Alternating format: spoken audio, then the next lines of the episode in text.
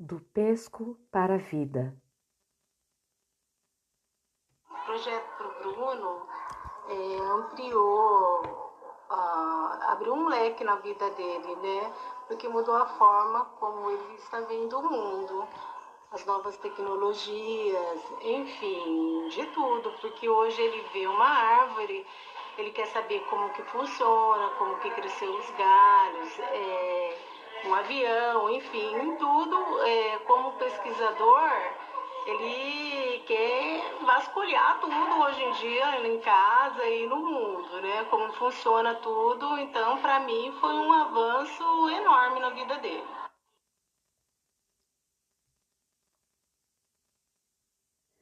Depoimento de Benedita, mãe do aluno pesquisador Bruno, gravado em 2017 para o canal do YouTube dos Pequenos Pesquisadores. O ano era 2017 e pela primeira vez eu tinha feito a minha inscrição em um curso que, embora não tivesse noção, traria outra visão à minha praxis, ampliaria minha visão de mundo e, acreditem, me faria repensar a ciência. O curso em questão era o PESCO, Pesquisa e Conhecimento na Escola que em cada ano de sua existência trouxe um tema para ser estudado, discutido, refletido e registrado pelos professores da rede municipal de Campinas. Em 2017, os nossos olhos veriam sob a ótica do uso das tecnologias nas, nas pesquisas. Trago comigo nessa linda história de aprendizado a minha parceira de trabalho e amiga querida, professora Andréa De Stefani, porque aprendizado bom é aquele que a gente divide. Pois bem, todo trabalho tem um começo, e aqui inicia a nossa descoberta. Nós tínhamos ali pequenos pesquisadores. A sala estava cheia. Juntamos as duas turmas para votarmos o assunto que pesquisaríamos. Lua, estrela, Barbie. Como faz para tirar foto do alto? Planeta Terra, dinossauros, futebol, computador. Eram muitos os interesses, curiosidades e, além disso, a liberdade de poder estudar aquilo que eles escolhessem. Ah, liberdade! Os olhos brilham quando as crianças descobrem que, para além das contas e palavras, a escola também pode ser um mundo de novas descobertas. Horas de conversa, muitas perguntas, algumas respostas e a gente quer saber como faz para tirar foto lá de cima, do céu, igual as fotos que tem no Atlas da RMC Pro.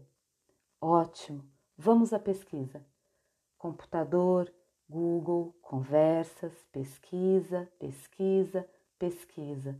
Satélites, encontramos Pro. Bom, desse dia em diante nós não paramos mais. Todos os dias eram de novos conhecimentos de pesquisa, de interesse. Achamos que tudo aquilo era muito grande para guardar só para gente. Fizemos um canal no YouTube. Afinal, pesquisa boa é aquela compartilhada. Computador, entrevistas, conversas, pesquisa, coleta de dados, pesquisa, drone. Sim, as crianças não só encontraram tecnologias que fotografavam as coisas por cima, como também descobriram que o nosso bairro estava fotografado e que nele haviam muitos lugares para a prática de esporte e lazer. Aí nós tínhamos um ótimo problema. Quando a criança começa a pesquisar, ela não para nunca mais. Conversamos com as turmas e decidimos por fechar nosso objeto de estudo. Tema definido: o planeta Terra, as tecnologias, o esporte e o lazer atuação dos pequenos pesquisadores do CAIC da Vila União. Drone, pesquisa, pesquisa, conversas. Temos um drone. Quando pesquisamos sobre os satélites e os drones, não poderíamos imaginar que teríamos a possibilidade de trazer uma dessas tecnologias para tão perto. Descobrimos que o professor Hélio tinha um drone e a partir daí nossa pesquisa se transformou. Não caberia aqui contar todo o incrível processo de apropriação, registro e divulgação da nossa pesquisa. O que vale mesmo a pena saber é que nossos pesquisadores foram autores de suas descobertas, escritores de sua história e propagadores de suas pesquisas. Cabe aqui dizer o quanto a pesquisa na escola pode modificar a realidade das crianças e ampliar a visão desse mundo que insistimos em colocar em caixas. Cabe aqui lembrar o que o aluno Rian nos disse em nosso primeiro vídeo do canal, quando perguntado como ele se sentia como pesquisador. Eu me sinto bom. A gente está crescendo por dentro. A gente está aprendendo várias coisas novas. É, Rian, a gente cresceu por dentro. E quando a gente cresce por dentro, a gente leva para a vida.